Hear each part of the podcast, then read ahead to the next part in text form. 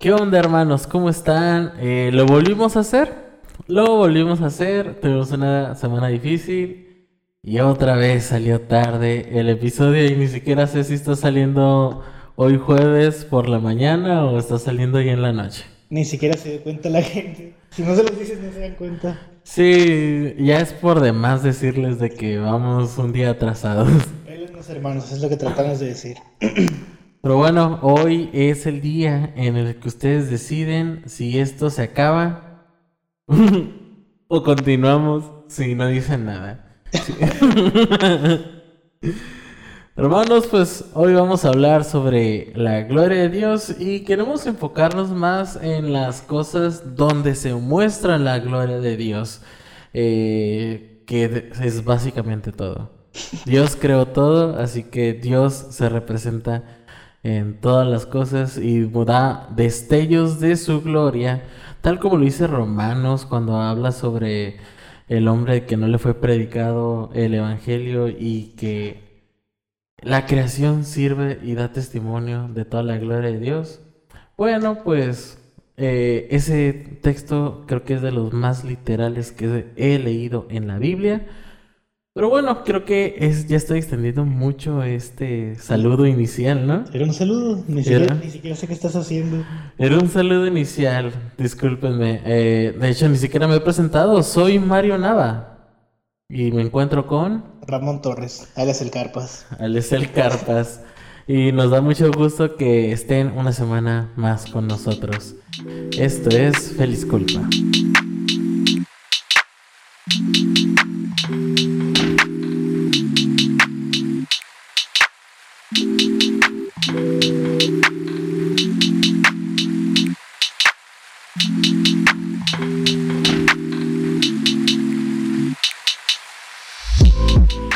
Después de ese gran saludo que estoy, que casi casi expliqué todo el podcast de lo que se va a tratar, pues vamos a hablar de las cosas de la gloria de Dios. Cómo se muestra la gloria de Dios en todo lo creado, incluyéndonos a nosotros. Y no sé si quieres dar tú la premisa. Sí. No sé. Me desconcentré. sí, sí quiero. Ok. Bueno, primero vamos a hablar de la gloria de Dios en las cosas comunes o simples. O en la. Pues, ¿cómo se puede decir? Pequeñas. Las cosas pequeñas. Pequeñas, pero nos acompañan todos los días y no nos damos cuenta. O no las vemos de tal manera y a lo mejor estamos desaprovechando oportunidades que son bien frecuentes para glorificar a Dios en cosas pequeñas. De hecho, recuerdo hace poquito un pastor que conozco publicó el video de Lobo Vázquez, el señor que baila disco, señor tiene como 50 años. Ajá. Y el pastor este tiene muy buena teología y es muy buen pastor.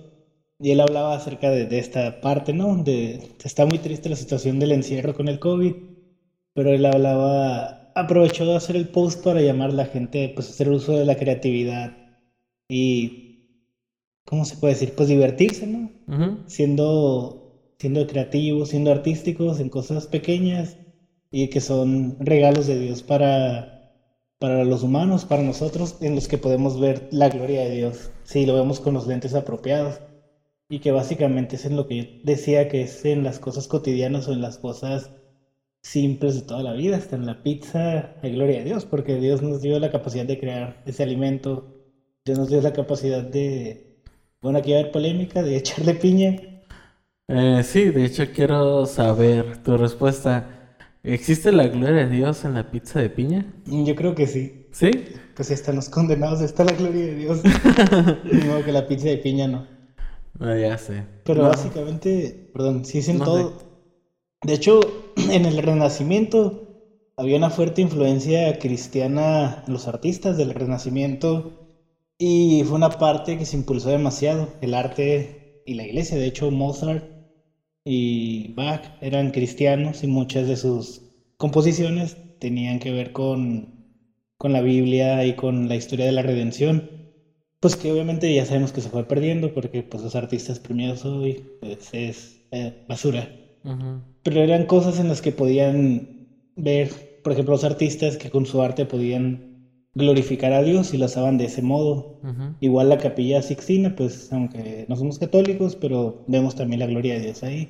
Como las alusiones a la Biblia, las alusiones a la creación, las alusiones pues prácticamente a, a todo lo divino y la demostración del arte y la técnica, la calidad de la pintura. O sea, todo está bien excelso. No va a haber otra capilla sixtina de nuevo en la historia. y vemos ahí la gloria de Dios en el arte plasmado y en la capacidad que Dios nos da a los hombres de poder crear, de innovar y de hacer el arte. Inclusive pues en la poesía, la literatura y prácticamente en todas las cosas los creyentes debemos usarlas para la gloria de Dios. Yo de hecho tengo una bronca con los creyentes un poquito más legalistas, que ellos no pueden ver la gloria de Dios en eso que yo estoy mencionando. Por ejemplo, yo a mí me gusta leer mucho novelas y de Stephen King, que a lo mejor puede ser un poquito medio controversial por el material que a veces escribe el señor. Y suele ser o a veces muy gráfico con lo que describe o a veces pues un poco tétrico, ¿no? Pero pues está demostrada la gloria de Dios de, de la manera en que esas personas pueden escribir y pueden cautivar a cientos de personas pues con la inteligencia y con la redacción y la forma en la que escribe las novelas para el deleite pues, de muchas personas.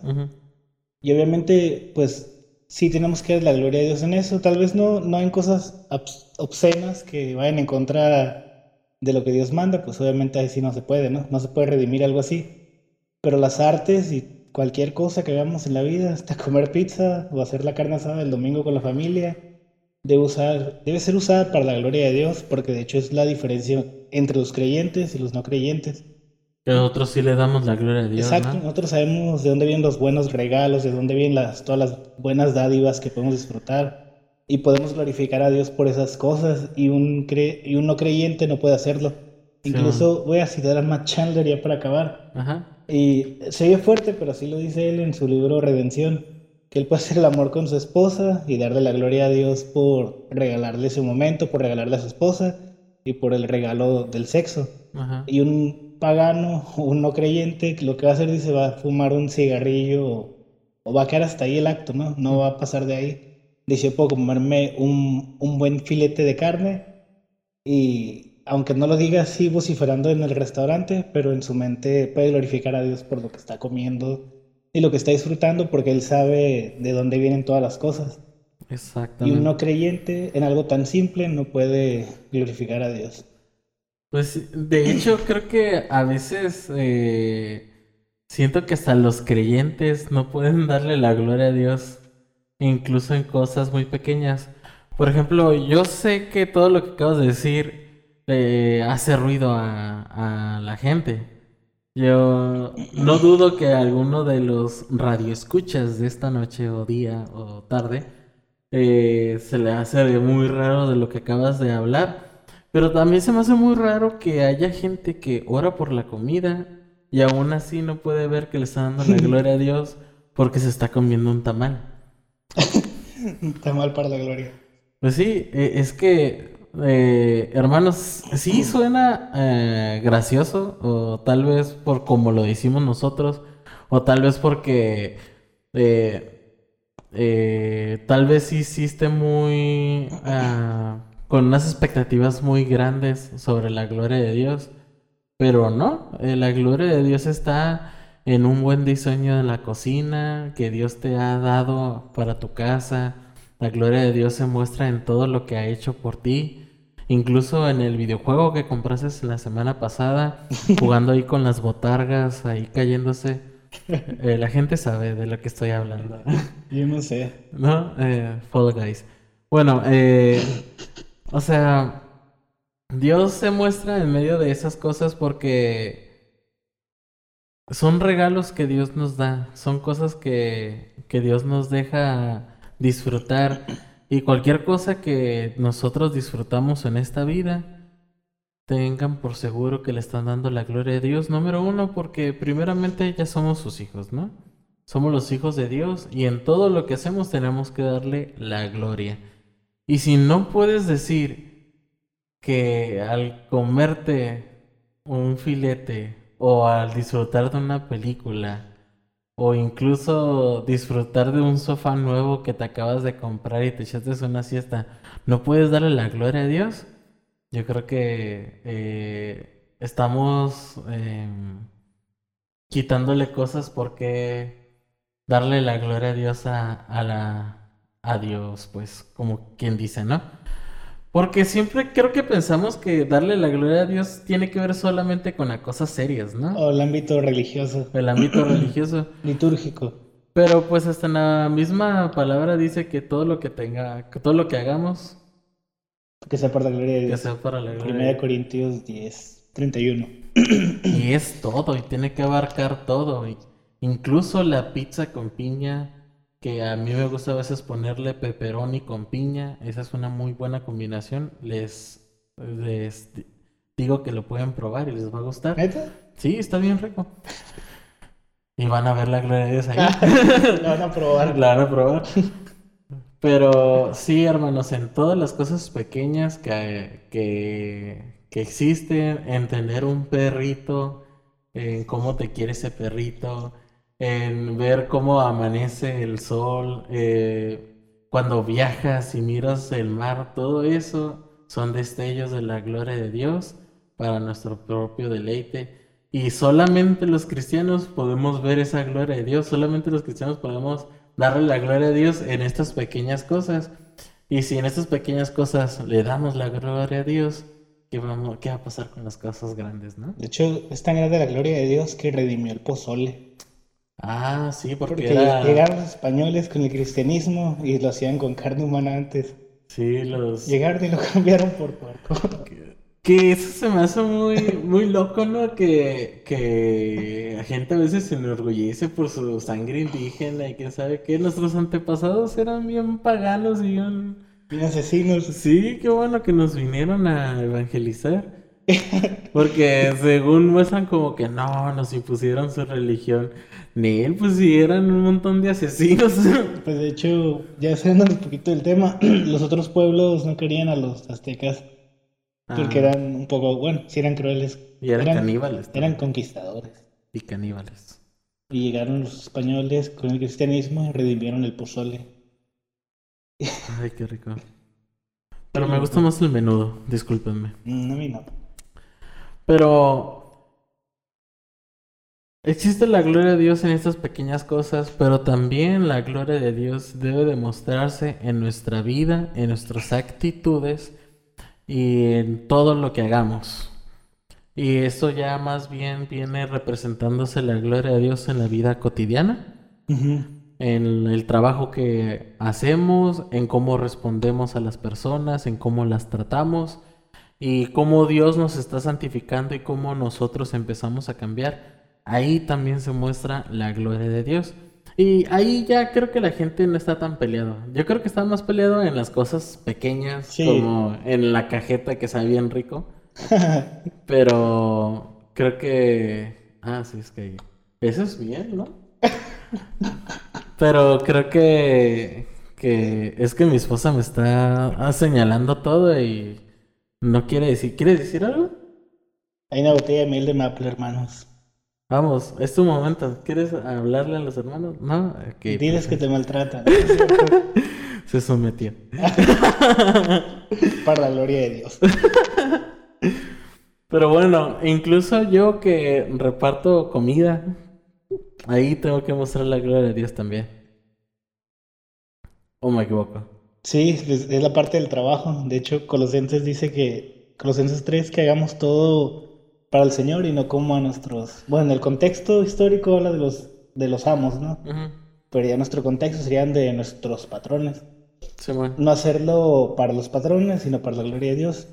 Hace rato mencionaste que la literatura y el arte y la música Ujú. muestra la gloria de Dios y tal vez la gente no está muy de acuerdo. Creo que lo que más batallaría sería en el arte, ¿no?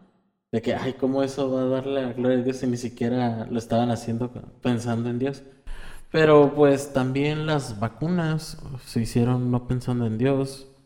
Eh, todos los hospitales, bueno, los hospitales lo fundaron los cristianos, ahí sí se las paso.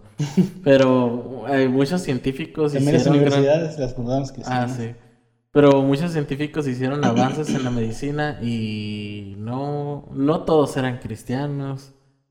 Eh, todas las cosas que han inventado con el teléfono, no todos eran cristianos y sin embargo... De hecho, el que eh, inventó la computadora, o más bien el que puso las bases para la programación, Era homosexual, ¿no? sí, y era obviamente ateo. Ah, sí, era ateo. Pero creo que, bueno, eso, no, no quiero hablar sobre ese tema. No, Pero no, bueno, no quiero hablar de esa Al persona. punto que voy es que no creo que el tipo le haya- lo haya hecho con la intención de glorificar a Dios. Y aún así Dios se lleva la gloria. Por ejemplo, estamos usando todas estas, las- la computadora, los micrófonos y todo eso, que tal vez no fue pensado para glorificar a Dios, pero lo estamos usando para que sea un medio para glorificar a Dios. Tomen eso, ateos.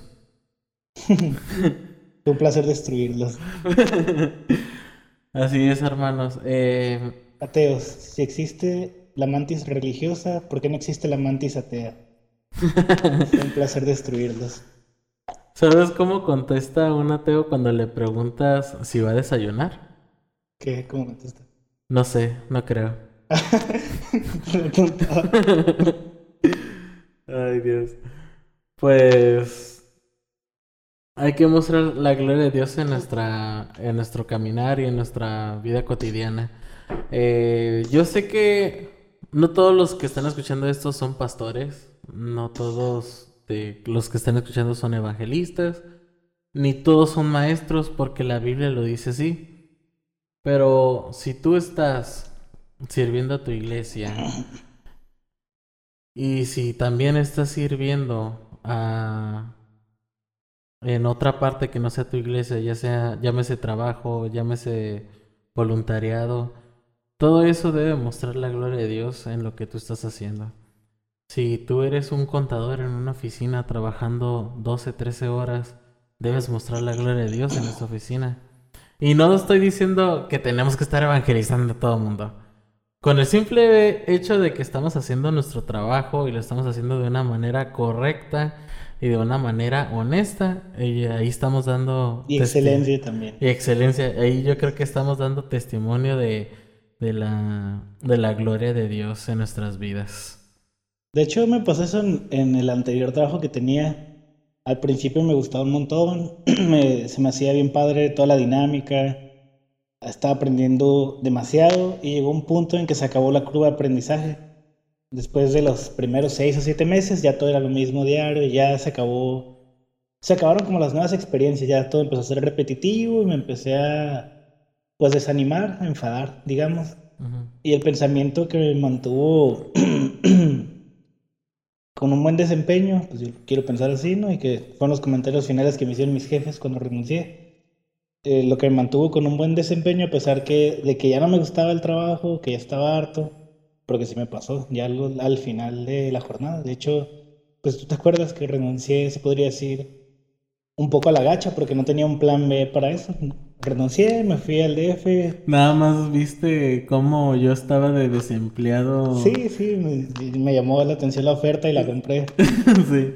Pero lo que me mantuvo con un buen desempeño, a pesar de que a lo mejor ya no me gustaba tanto el trabajo, fue pensar en eso. Pues bueno, bueno ya, no, ya no lo hago, a lo mejor no lo hago tanto para quedar bien con mis jefes o para avanzar de puesto, pero lo hago para que Dios sea glorificado pues en lo que hago, ¿no? Dejar buen testimonio y dejar el nombre de Dios en alto ahí como embajadores que somos, ¿no? Y más cuando la gente se entera de que eres creyente, pues no es de que debe haber presión, pero más bien tiene que ser un aliciente, es decir, algo que te motive a hacer las cosas bien para que el nombre de Dios quede en lo alto.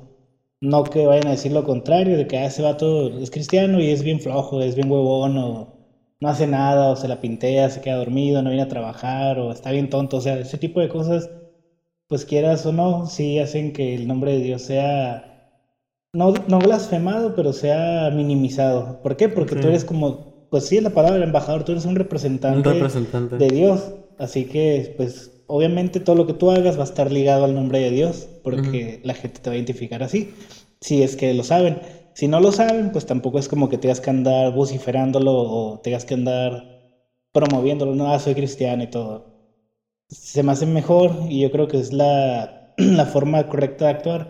Hacer todo bien, hacer todo con excelencia, tratando de glorificar a Dios y obviamente si esa es tu meta, el trabajo lo vas a hacer bien sí o sí, no, no va a salir mal el trabajo, vas a ser íntegro, vas a hacer todo bien.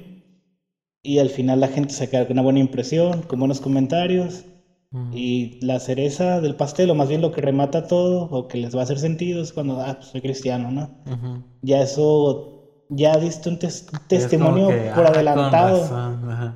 Ya diste un testimonio por adelantado de, de cómo es un creyente, de que es esforzado, es trabajador, es disciplinado en todo lo que hace, porque se supone que es un reflejo, esa disciplina, de lo que vivimos espiritualmente. Yo, yo siento que ambas situaciones lo he escuchado en mi vida. El de, ¿y eso que es cristiano? Y también La forma mala. Ajá. ¿Y eso que eres cristiano? Me han dicho. Y también me han dicho de que, ah, eres cristiano. Con asombro de que, pues con razón.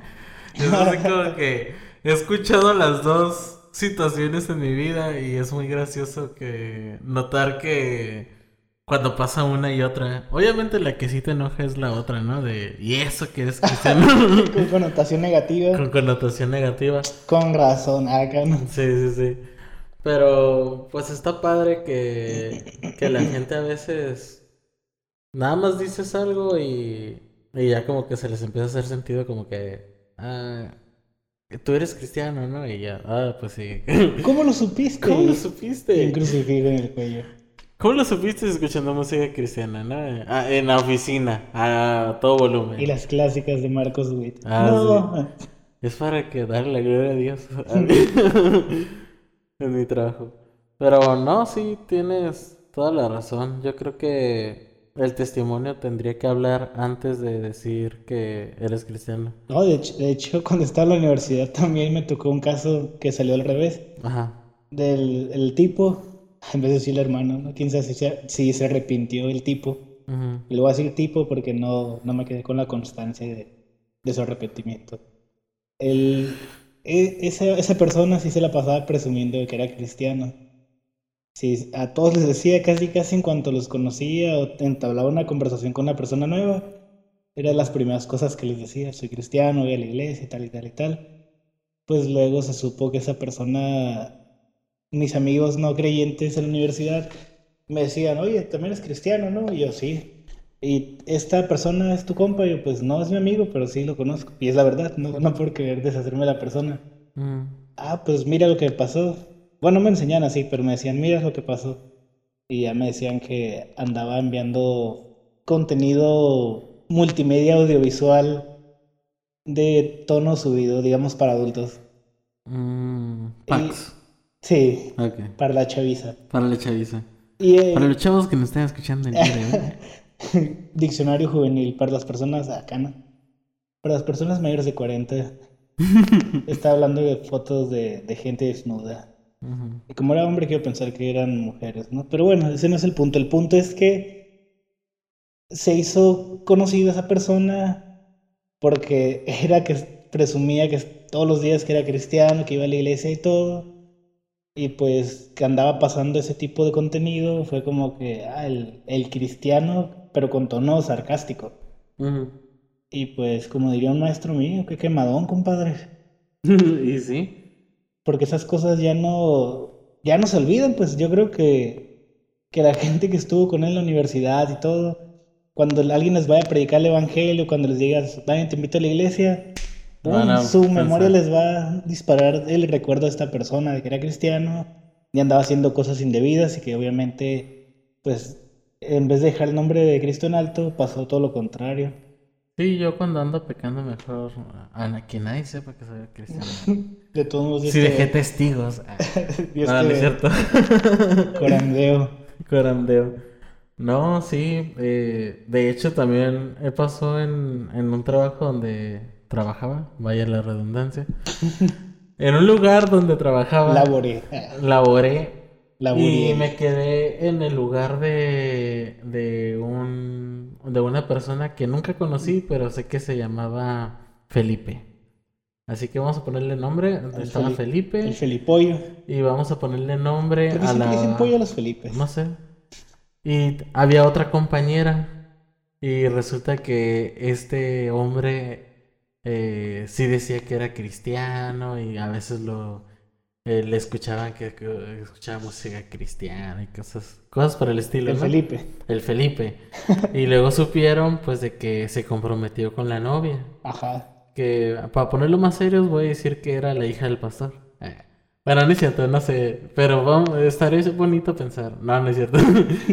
bueno, el punto es de que supieron ahí en el trabajo de que estaba comprometido. Se comprometió con una chica de su iglesia. El Felipe. El Felipe. Y un buen día el jefe de jefes eh, encontró a Felipe con otra compañera de ahí. Que no era su prometida. Exactamente. Besuqueándose en la oficina y la muchacha estaba en sus piernas. Entonces, obviamente eso fue eh, despido de volada.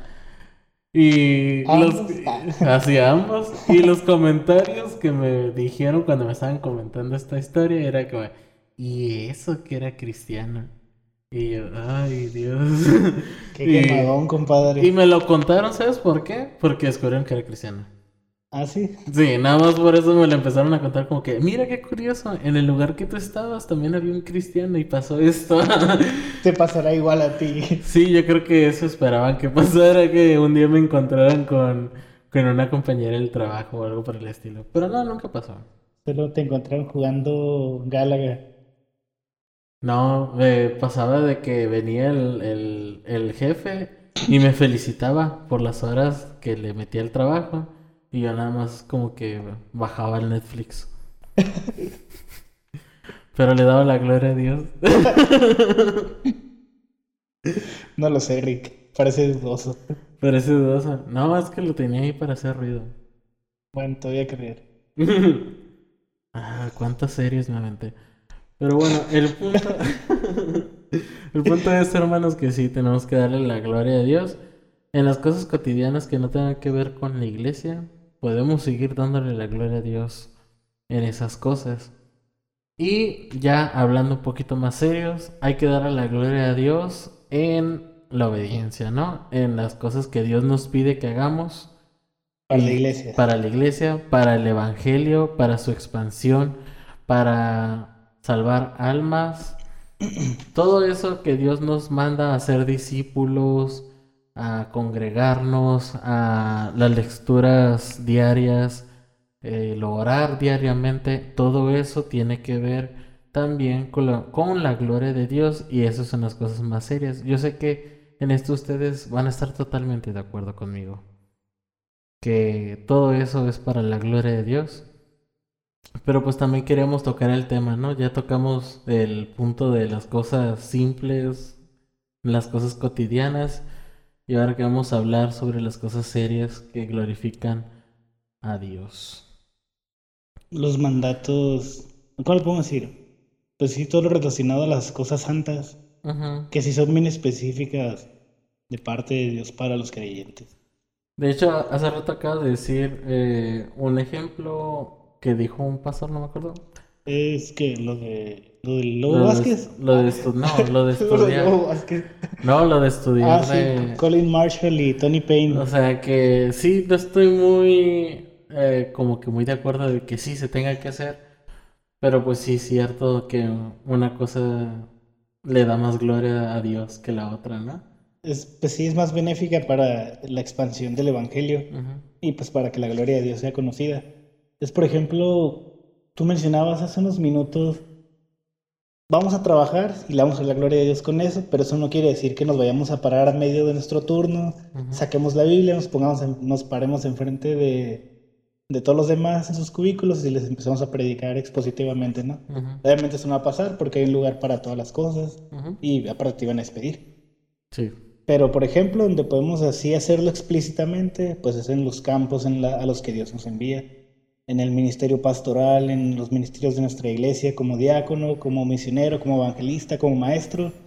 Y estas personas, Colin Marshall y Tony Payne, en el libro de la- El enrejado y la vid, mencionan eso, que un ingeniero, un licenciado, un médico un- o un abogado le van a dar la gloria a Dios en sus áreas y eso es válido, porque sí va a pasar pero es preferible que mejor preparemos a personas que estudien tal vez formalmente teología o tal vez formalmente misiones para enviarlos a esos campos. ¿Por qué? Porque van a poder ser más explícitos y específicos en cumplir lo que Dios nos está pidiendo que hagamos, que es discipular las naciones, bautizar a todos en nombre de Cristo para perdón de los pecados, etcétera, etcétera. Esas cosas que sí son específicas, sí vale la pena que les pongamos más atención. Y eso no quiere decir que tengamos que abandonar nuestras carreras de ingeniería o de licenciatura o lo que sea. Pero si tenemos la oportunidad de tal vez enfocarnos en esas cosas, si se da la oportunidad, si, si hay el, pues sí, la, chance de hacerlo, hay que desprendernos. ¿Por qué? Porque en eso sí podemos hacer más avance para el reino de Dios. Obviamente, sí, nuestros trabajos son importantes, sea lo que sea, seamos carpinteros, seamos un nutriólogos, seamos un licenciado en Derecho. Es importante y es bueno que lo estemos haciendo, porque yo creo que hace 50 años no existía la cantidad de profesionistas cristianos que existe hoy en día, al menos aquí en México. Y hoy sí los hay. Hoy tenemos abogados que son cristianos, hoy tenemos ingenieros que son cristianos, tenemos contadores que son cristianos, tenemos administradores que son cristianos y que en esas partes tal vez no había un ejemplo de la gracia de Dios o de un creyente genuino para los demás profesionistas y ahora sí los hay. Pero el avance del Evangelio va a ser más eficaz si lo hacemos en, las áreas donde sí podemos explayarnos. Es decir, no podemos ponernos a predicar en nuestro trabajo por obvias razones. Aunque a veces se presta. Sí, se presta una plática y todo, pero no es lo mismo si, por ejemplo, misiones o, por ejemplo, preparar un evangelista o preparar pastores formalmente para hacerlo. Ya son en las cosas que sí vale la pena que invirtamos más tiempo o que si una persona es llamada a hacerlo, pues concentre todo su esfuerzo y si está la oportunidad de hacerlo, por ejemplo, yo no puedo hacerlo, soy bivocacional. Si me dedicara a una sola cosa, pues se me haría bien padre, podría visitar a más familias, podría tener más tiempo para preparar los sermones, pero si no lo hago, pues voy a hacer una carga para mis padres o para la iglesia, o voy a, voy a ser un homeless. Un homeless. Por eso tengo que trabajar, porque gracias a Dios mis papás me dieron la oportunidad de poder estudiar una carrera puedo ejercerla, puedo hacer bien, pero sé que no existe la chance, al menos en mi contexto socioeconómico, de desprenderme del trabajo, y no voy a decir secular, porque no me enseñaron que todos los trabajos son para la gloria de Dios. Pero si alguien hubiera que tiene la chance de sí desprenderse de, de su carrera, está bien que lo haga, porque de esa manera él puede cumplir efectivamente lo que Dios nos pide, que es que hagamos avanzar el Evangelio y en esas cosas, Dios es glorificado en cosas específicas que Él nos pide, en la comisión del Evangelio, en la gran comisión. O sea, sí es más provechoso para el bien del Evangelio que haya un misionero, que haya un evangelista bien preparado, que haya estudiado bien y que esté sirviendo a la comunidad en nombre de Cristo, a que tengamos un ingeniero en el campo a personas, no sé, un músico profesional que te digo, no es malo o no es que glorifiquen a Dios menos, pero podemos hacer más bien para el avance del Evangelio en estas áreas en específicas. Pues yo creo que no hay mucha gente, ¿no? Más bien, me creo que no hay mucha, muchos hermanos que le llamen la atención ser pastores o ser evangelistas o ser maestros. y si los hay, yo siento que tampoco está mucho la, la oportunidad de hacerte, ¿cómo se puede decir? De tiempo completo. Ajá, también.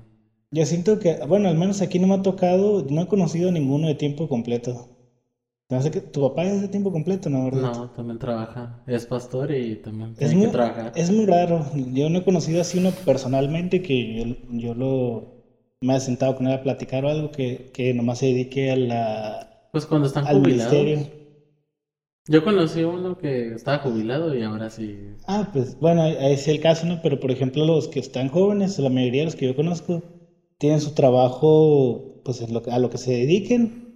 Te digo, no quiero decir secular porque me quitaron esa maña. Y aparte sirven en el ministerio, pues en, en el tiempo que les queda, pues libre, se podría decir, en el tiempo franco que tienen. Y sí es una carga medio pesada a veces, pero saber que lo hacemos para la gloria de Dios es lo que te impulsa a hacer todo bien, a desempeñarte bien en tu trabajo formal y también en tu trabajo con el Señor. Sí, eso sí. Nada más que yo creo que sí tendríamos que tener cuidado en saber cuándo es el tiempo, ¿no? Porque, por ejemplo, yo supe de una pareja que, que era un maestro que me enseñó música o, o a cantar o algo así. Y él con su, con su esposa se casaron y le dijeron de que como ellos eran muy talentosos en la, en cantar y en tocar instrumentos, les dijeron de que es- ese era su ministerio y, y como esposos eso se tenían que dedicar 100%, que se dedicaran 100% al ministerio. ¿Cuál fue el resultado? Pues de que duraron como uno o dos años pues ahí mendigando dinero, o mendigando pan así. Chale. Porque pues se estaban dedicando 100% a la obra, pero no tenían nada. Y yo cuando lo conocí, pues ya estaba trabajando y ya, ya tenía su casa, ¿no? Entonces, yo siento que sí tiene que ver el... Número uno, pues de que sí sea Dios el que te lo está pidiendo y, y, ah, y una forma de ver que sí te lo está pidiendo Dios es de que Dios va a suplir todo lo que necesitas para poder eh, pues dedicarte 100% al ministerio. Por ejemplo, en nuestra, eh, la iglesia en la que servimos, he visto los libros, el balance general, y no se ve muy prometedor como para pagar un sueldo pastoral. A menos que quieras ganar. No, no, vamos a decir las finanzas de nuestra iglesia. No, pero pues obviamente es una iglesia chica. ah, Sí. No se puede hacer. que sí se ha hecho mucho, ¿eh? Porque sacamos Sí. para, para ponerle ventanitas nuevas y todo eso. y- Qué bonita se ve. Y sé que pronto sacaremos para los pisos y cambiar la puerta, todo hermoso y bonito. Pero todo esto se está haciendo gracias al trabajo De toda la congregación. de toda la congregación, exactamente. Y, y también tienes que aportar ahí tú también con tu propio trabajo. Así es. Y ese es el, eh, el, pues el asunto, ¿no? De que sí ha habido iglesias que son más grandes, en especial las que yo he escuchado de Estados Unidos, que si el pastor deja de trabajar para poder continuar con, con sus labores pastorales pues, de 100%. Y yo creo que sí es bonito cuando se llega el tiempo de nada más dedicarte a ser solamente pastor. Pero cuando no se puede, yo siento que no deberíamos apresurar esas cosas.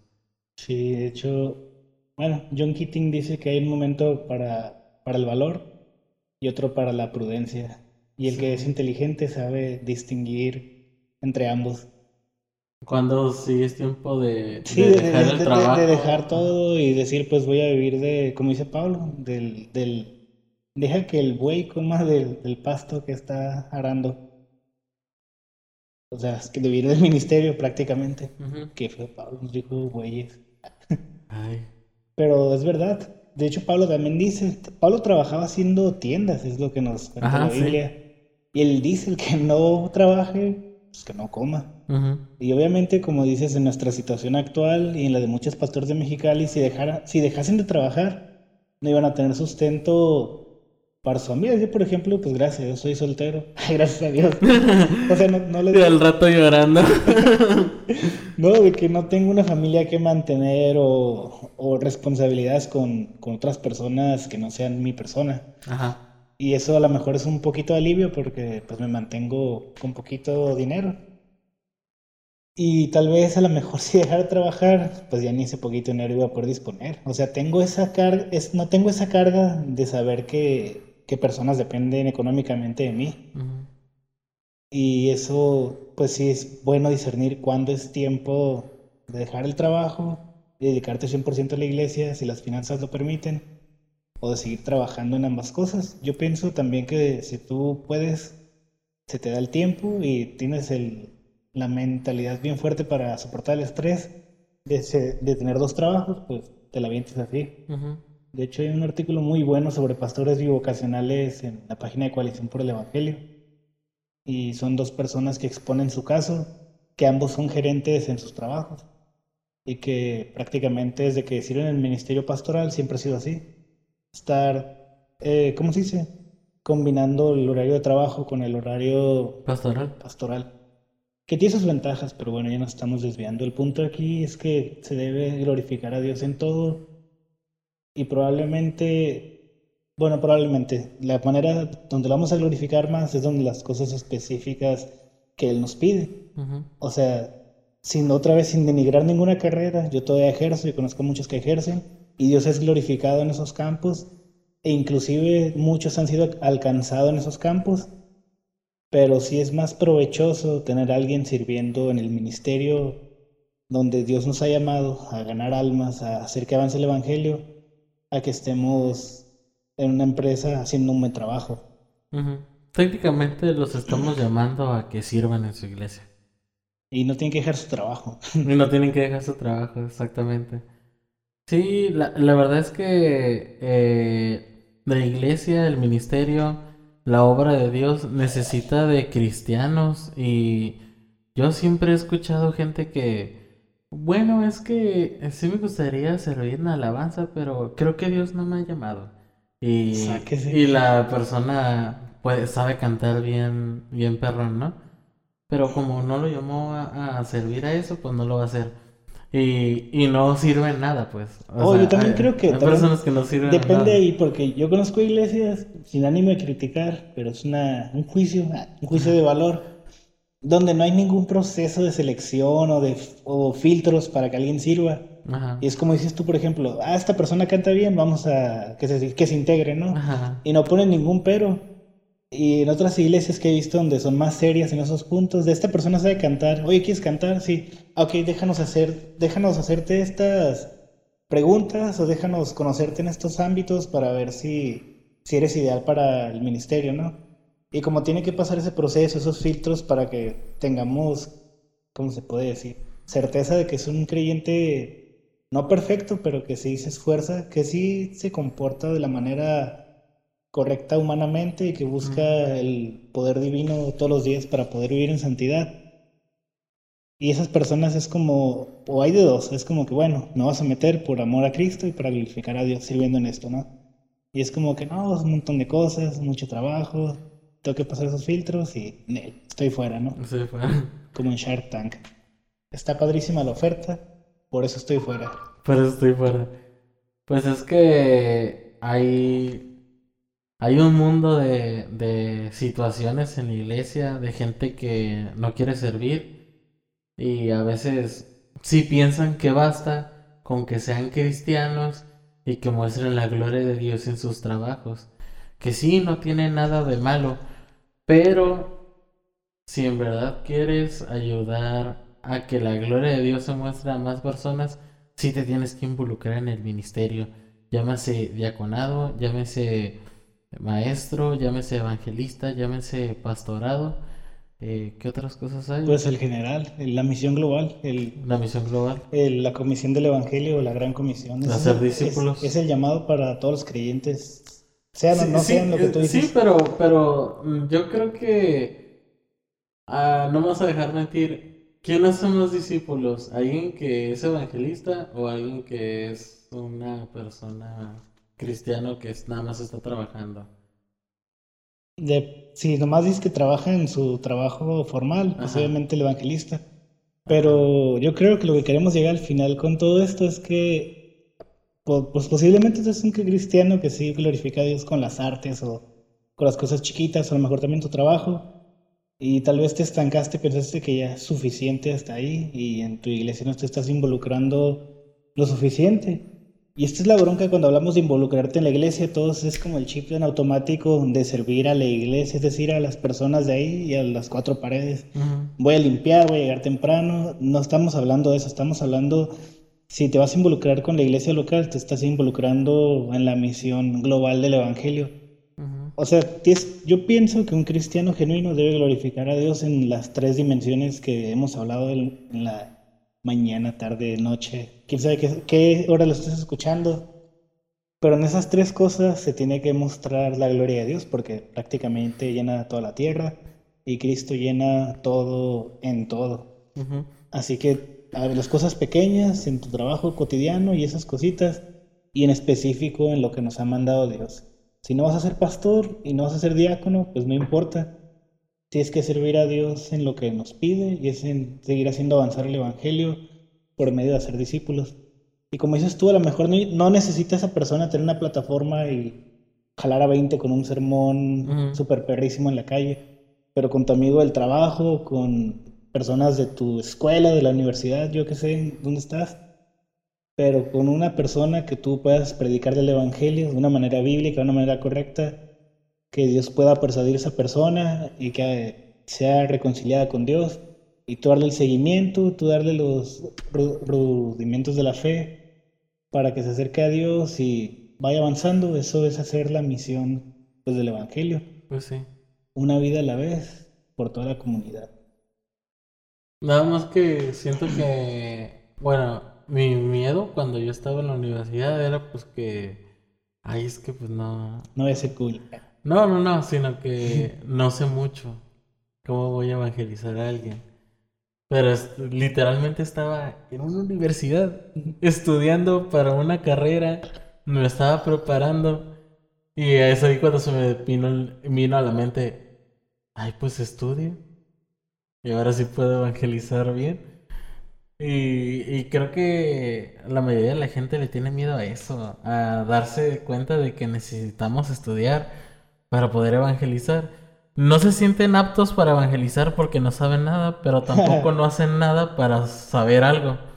Entonces, eh, sí, yo creo que lo primeramente es ponerte a estudiar y eso te va a abrir puertas a cualquier ministerio que Dios te está llamando, que Dios te está yo siento que siempre es Dios empujando, porque eh, al menos en mi vida siempre ha sido Dios empujándome a hacer las cosas. Casi nunca es como que, ay, quiero, quiero hacer esto porque yo quiero. Un ejemplo muy bueno es de que yo al llegar a la iglesia local, yo no quería servir a nada. Y en la primera semana como que, oye, me lastimé del oído y no puedo tocar. ¿Podrás tocar en esta semana nada más? Y eso sí como que, bueno, está bien. No. Y luego, oye, este, eh, ¿podrás ayudar en los ensayos? No, no quiero decir que subas, ¿eh? Pero pues sí podrás eh, ayudar en los ensayos de cómo acomodar los músicos y es como que... Otra vez involucrándome en el, en el ministerio. Nada más llegué y me empecé a involucrar en todo lo que había. ¿Por qué? Porque Dios es así conmigo. Y ahora nombrado diácono. Próximamente pastor. Próximamente pastor y. Y pues no, yo pensé que iba a ser pastor ya de adulto, grande o viejito, yo creo. Ya eres un adulto. Pero más viejito. un adulto chavo, pero adulto. Un chavo adulto. No, pues no. Eh, obviamente yo me deleito en mi Señor y me gozo en lo que Dios me ha dado y en todo lo que le estoy sirviendo. Y pues sí me da, me da mucho, pues agradecimiento de que Dios me permita glorificarlo en, en esos tres ámbitos que existen.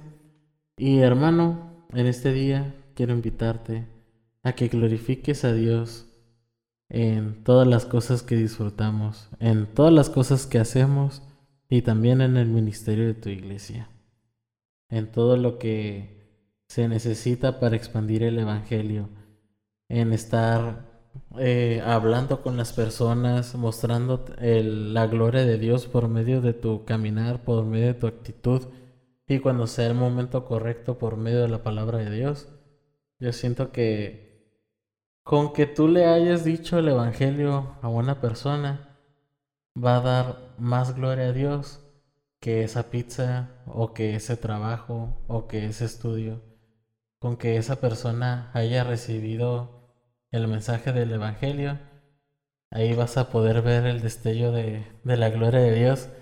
Y eso hasta te hace llorar. Yo recuerdo que, que lo miré con, con mi primo Andrés que un día nos dijo que él quería, que él quería ser cristiano, que él quiere estar con Dios y que se arrepentía de sus pecados. Y eso es como que, oh, ¿es en serio? Porque, pues no te la crees, pues así como que de tanto que que lo llevo a la iglesia y platico con él y todo eso, sí dio todo eso resultado. ¡Wow! ¡Qué padre! y ya ves que empieza con un hambre espiritual y empieza a preguntar más cosas. La que- curiosidad. Sí, es como que, ay, como que sientes de parte de Dios de que, oye, no fue en balde todo esto.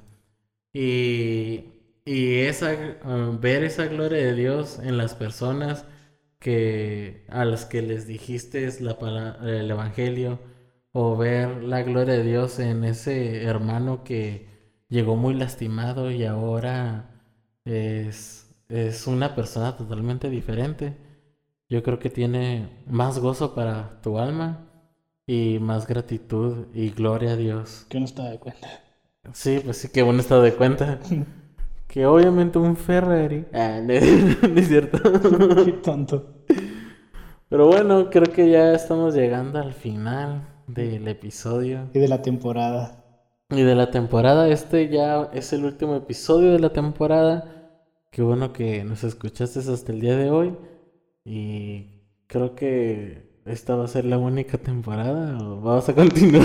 Depende de ustedes salvar este podcast, familia. Llama ahora al 555. No, no se crean. Pero abajo en la descripción podrás encontrar un link para donarnos. Y si recibimos 2 dólares, creo que con eso podemos eh, financiar otra temporada. Solamente necesitamos papitas. Exacto, sí. Es lo único que compramos papitas. Porque ya todo lo demás ya lo compré. Así que El micrófono. muchas gracias por apoyar en el micrófono. O sea, no. Pero bueno, hay que agradecer a todas las personas que nos ayudaron en- a lo largo de esta temporada. Eh, si han visto los créditos, la música es hecho por Miki Nava, que es mi hermano. El micrófono lo puse yo, el otro micrófono lo puso Rubén. Gracias Rubén por Un estar. regalito. Hoy sí sirvió. Nunca pensamos que llegaría tan lejos.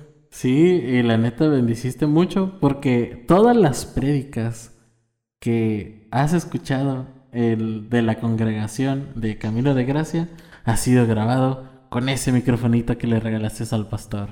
Un aplauso, un aplauso. Oye, en cosas tan pequeñas le das la gloria a Dios. Mira, volvemos al tema otra vez. Nadie sabía que iba a ser usado para este fin. No, no creo que la empresa china haya dicho, ah, esto va a ser para la gloria de Dios. No. Ni Rubén lo sabía. Ni Rubén lo sabía, pero gracias Rubén por proveernos de esto. Eh, gracias a mi esposa por proveerme de computadora, porque yo no tengo computadora. Eh, gracias. ah, bueno, yo sí puse el internet, eso sí también. gracias a Dios que me proveyó del trabajo para pagar el internet. Y pues muchas gracias a todos ustedes por escucharnos semana tras semana, familia, hermanos de Camino de Gracia, hermanos de Otras iglesias. las otras iglesias que nos han escuchado en pues en Spotify o en YouTube o donde sea. O que vieron la publicación y la pasaron de largo. Sí, también a ellos muchas gracias. Eh, Por no creer en nosotros. les recuerdo que este podcast se llama Feliz Culpa Podcast y lo puedes encontrar en Spotify, Anchor, Google Podcast. Eh, no sé si estemos en, en- YouTube. Ah, estamos en YouTube. No sé si estamos en Apple Podcast. Creo que sí Apple estamos en Apple también. Podcast. Estamos también. No, en Deezer no. Pero pues también tenemos una red social. Nos podrás ver siempre en Instagram como Feliz Culpa Podcast. Canal de YouTube, Feliz Culpa Podcast. Y Todos los demás Félix Culpa todo Podcast. es Feliz Culpa Podcast. Tú googlealo y vas a encontrar todo lo que, a lo que nos estamos puestos. Que yo creo que para la segunda temporada sí necesitamos la página de Facebook para, Claro. para pasar todos estos podcasts Y también el por Patreon. Facebook. Y el Patreon también. Feliz Culpa Podcast. No, no es cierto. Todavía no hacemos Patreon. Pero si ustedes quieren darnos nuestro dinero, digo su dinero, vamos a abrir un Patreon si, si eso es lo que ustedes Si quieren. quieren que nos dediquemos de tiempo completo al ministerio. Al Ministerio de Podcast. De hecho, todo, todo el episodio fue un pase para... No lo había visto así. Pero bueno, ya vacilamos mucho en esta despedida. Me dio mucho gusto estar con ustedes. Ya saben que soy muy chavo para esto. Pues yo fui Mario Nava, hermanos. Me dio mucho gusto estar con ustedes en esta temporada. Yo Ramón Torres y espero que nos envíen de verdad los comentarios y no, no nos tiren al loco.